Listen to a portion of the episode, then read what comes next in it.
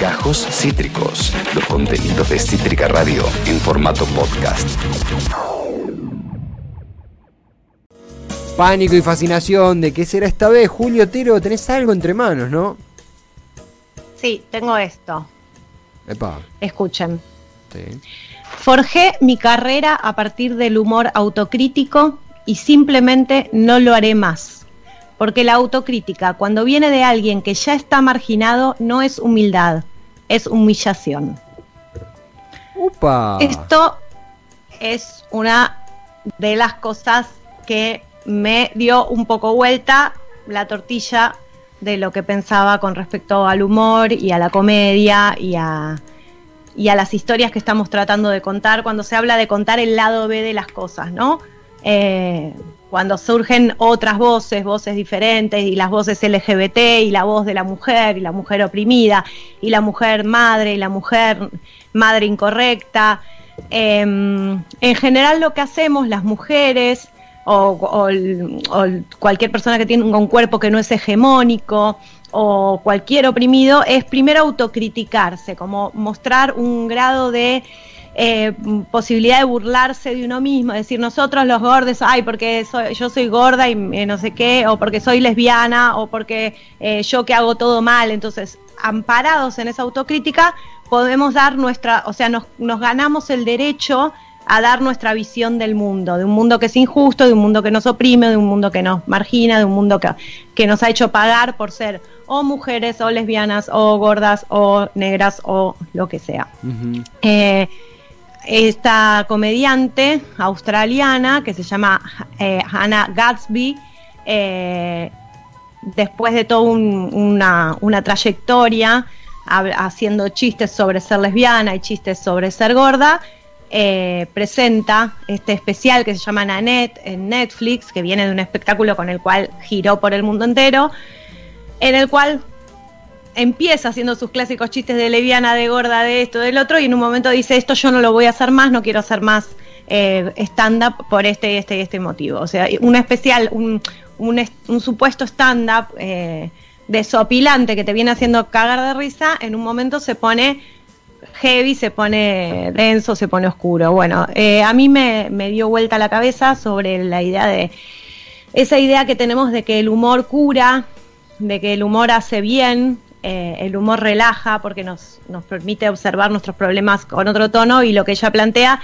es que eh, enfocar ciertos temas desde el humor no hace más que eh, fijar esa injusticia.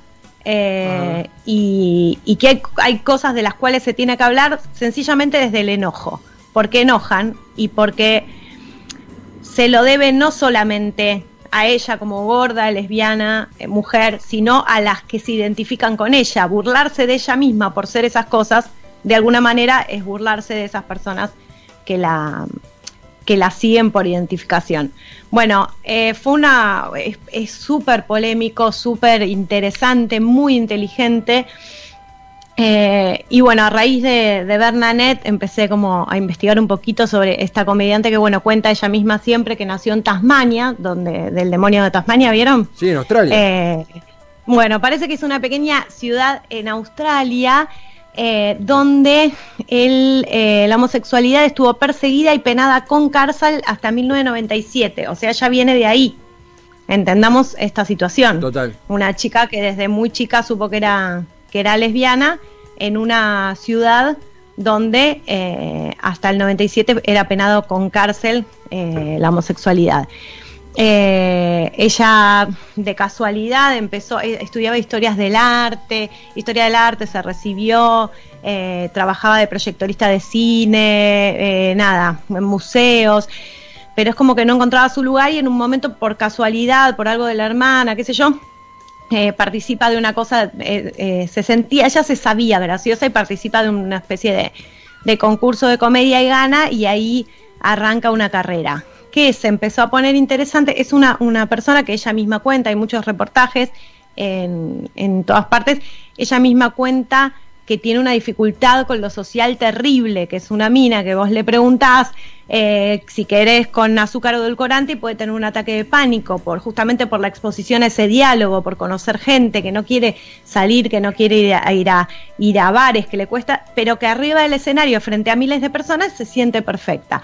Eh, muchas dificultades tuvo Hannah en relación a, lo social y, y, a la vida hasta que hace cuatro años le diagnosticaron autismo y ahí fue como el gran alivio para ella porque un diagnóstico como, como en Crazy Ex Girlfriend, eh, Juan, que vos la, la, estás viendo, que cuando ella finalmente, después de mucho tiempo de padecer ciertas cosas de su personalidad y de, y de sus capacidades, finalmente tiene su diagnóstico, empieza una vida más feliz, porque sabe por qué le pasa lo que le está pasando. Ahí estamos viendo a Hannah en una de las televisores, no, no me había dado cuenta. Y bueno, ahí empezó como una vida muchísimo más, más eh, plena para ella, más, más en eje consigo misma. Eh, y en 2016 empezó a escribir en Annette cuando estaba en el debate por la legislación para el matrimonio igualitario en, en Australia. Empezó a escribirlo y eh, salió de gira por todo el mundo, de Australia, Reino Unido, Estados Unidos, hizo 250 shows y finalmente Netflix en 2017 le sube, o sea, lo graban en, un teatro, en el Sydney Opera House eh, de allá y, lo suben a Netflix, que si bien Netflix no da cifras de visualizaciones, jamás fui víctima de esa política, eh, sí dejaron saber que había sido de lo, de lo más... que solo, solo dan cuando es algo así tipo eh, superlativo, como el otro, solo dicen que Cuando no afecta la negociación. Claro. Ahora, Cuando no les afecta a ellos la negociación con el dueño del producto. Eh, y, Juli, me interesa, primero, por si alguien se está sumando ahora, ¿repetís el nombre de ella una vez más? Ella se llama Hannah Gatsby y es em, una comediante australiana. Eh, tiene dos eh, eh, espectáculos en Netflix, uno es Nanette y el otro me olvidé el nombre. Podemos ver algunas imágenes del tráiler de Nanette, no están subtituladas, pero por lo menos para que lo tengan así un toquecito visto. Mientras... ahí ya está. Ahí está. El, el tráiler arranca con, con, ella y sus rituales domésticos, que son algo muy importante para ella, que tienen que ver con el autismo. Exactamente. Ir en el público, ¿no? Eh, lo que es. Sí, sí, sí.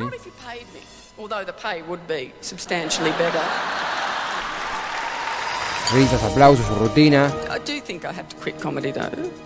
And it's probably not the forum to make such an announcement, is it? Claro. Eso es, ahí ella anuncia que deja el stand-up. Claro. Not anymore, no lo, no lo voy a hacer no más. me voy a hacer más eso a mí misma ni a nadie que se identifique conmigo. O sea, no me voy a burlar más de, de, de la homosexualidad, ni de ser gorda, ni de nada. Eh, a partir de ahora me voy a dedicar a contar una historia. Y, y hay algo que ella plantea y explica dentro de la técnica del stand-up, que es algo que a mí siempre me hinchó las pelotas, eh, que lo estudié y lo aprendí, pero nunca quise eh, encerrarme en ese, en ese formato porque hay algo de la musicalidad del stand-up que me, que me resulta, eh, que me aprisiona, me, gusta más el monólogo con, con, la libertad que plantea, que es el tema de setup y punchline. O sea, un stand-up tiene, vos tenés información, rematas, información, rematas. Por eso cuando uno ve un stand-up ve una musiquita que, que es similar. Entonces lo que ella plantea es que si vos la información que tenés, que es que tiene que ver con la homosexualidad, que tiene que ver con los cuerpos no hegemónicos, que tiene que ver con las injusticias, con los oprimidos, te la pasás rematándola,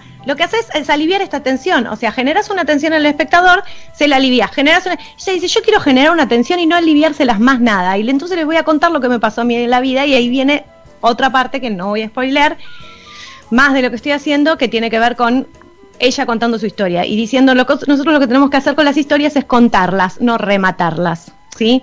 Eh, bueno, en ese sentido a mí me, voló mucho la cabeza porque en un momento dije, bueno, capaz no tengo más ganas de hacer chistes sobre Fabián. Chicos, Fabián, hacete cargo.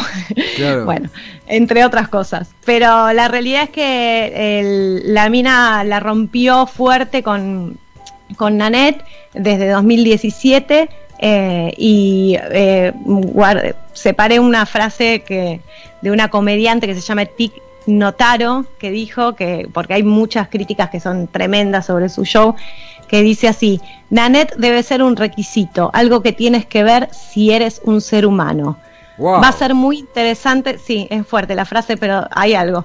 Va a ser muy interesante ver qué hacen los comediantes después de Nanette pues allanó el camino para una reflexión muy necesaria. Yo creo que es una reflexión sobre, sobre el humor, que tenemos que hacernos las personas que hacemos humor sobre la injusticia. Eh, de qué nos estamos riendo, de cómo nos estamos riendo y demás. No para seguir ahora el camino de esta mujer y decir, bueno, es mi nueva ídola y a ver que ella nos diga cómo tenemos que hacerlo. Pero por lo menos abrió, algunas preguntas. Después cosas de color como de color, justamente, eh, cosas divertidas, interesantes. Eh, ella plantea que no se identifica con la bandera del orgullo gay, que tiene muchos colores, que no combinan entre sí, que a ella le gusta el azul, plantea que es una persona sobria, que cuando ve la marcha del orgullo dice qué histriónicos que son todos, cuánto les gusta eh, la fiesta, que a ella no le gusta la fiesta, o sea, es como plantea polémica por dentro y por fuera de las cosas todo el tiempo, muy graciosa, muy inteligente. Ayer, y te voy a decir un dato más hermoso para cerrar, que le voy a pedir a nuestra eh, queridísima Lucía si puede pasar las últimas dos fotos que le di. Ella es guionista y actriz de nuestra adorada serie Please Like Me. Ah, ey. Ah, ah gato. Ahí vemos la imagen. Ahí la tenemos a ella con Josh, eh, que es el autor y, y y director y protagonista de, la serie. ¿Es, ella qué es? Ella, lo, él la, Josh, Thomas, que es el actor australiano que, que, creó y protagoniza Please Like Me, la convocó a ella como escritora y actriz para el programa.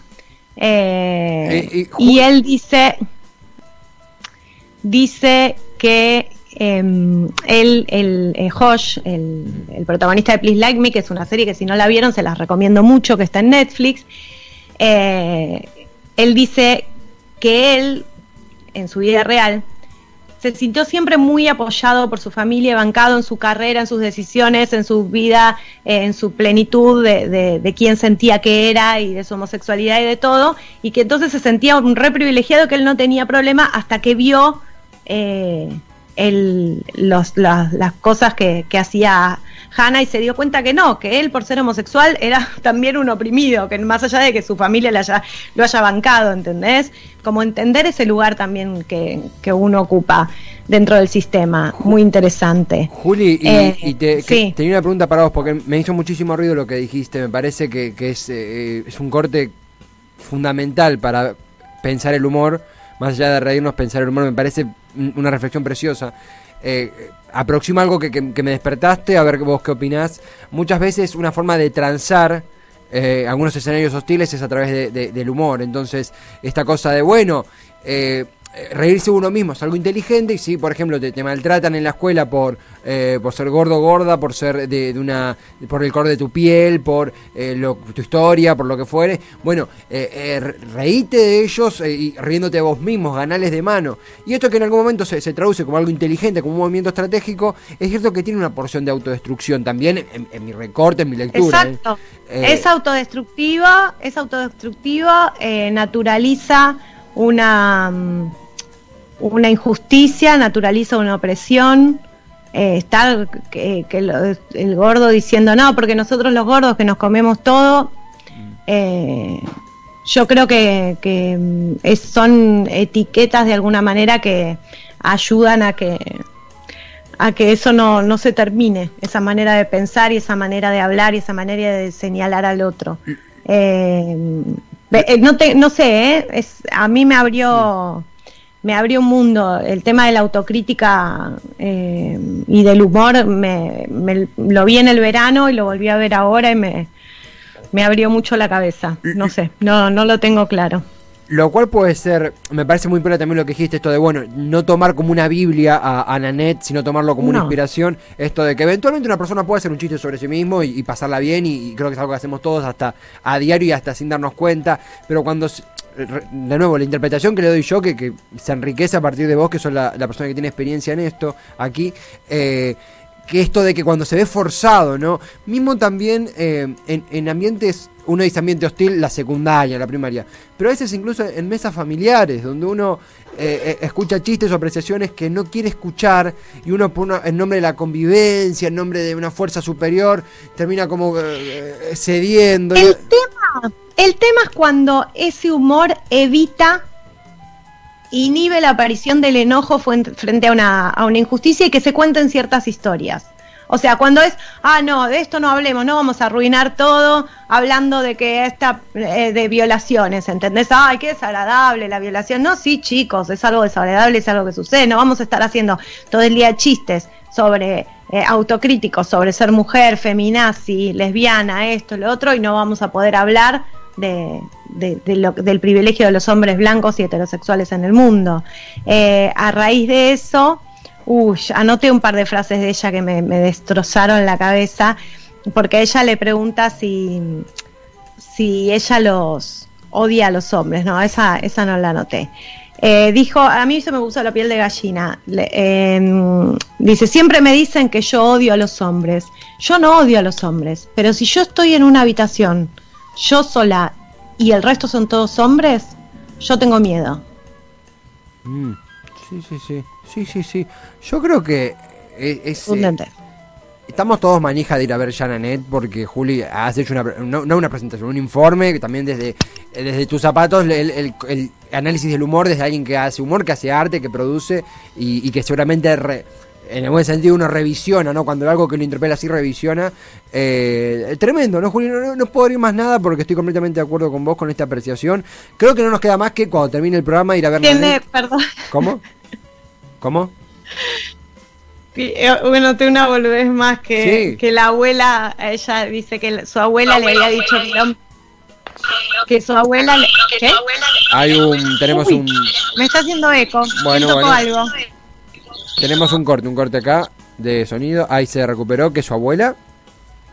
Ah, que su abuela le, le dijo que el amor, que el hombre de su vida iba a estar a la vuelta de la esquina, por lo que entonces ella toma mucha precaución cuando se acerca a cada esquina desde ese día. Eh, es, obviamente también es desopilante, pero cuando lo vean, si llegan hasta el final, la palabra que les va a quedar no es desopilante. Bellísimo. Ana Gatsby Nanette nos ha contado Julio un análisis eh, imprescindible, profundo y interpelados por Nanet e interpelados por Juli también, que es nuestro puente para entender con más profundidad estos laburos eh, y el valor agregado que tienen tus palabras, Juli, para analizar esto que es reflejo también de, bueno, lo que nos gusta también, cuando lo que nos gusta creer que hacemos humor como quien te habla y la gente que efectivamente labura con humor, con arte, con performance como sos vos, eh, la verdad que escucharlo de tu boca es un valor agregado para este análisis. Acabas de escuchar Gajos Cítricos. Encontrá los contenidos de Cítrica Radio en formato podcast en Spotify, YouTube o en nuestra página web.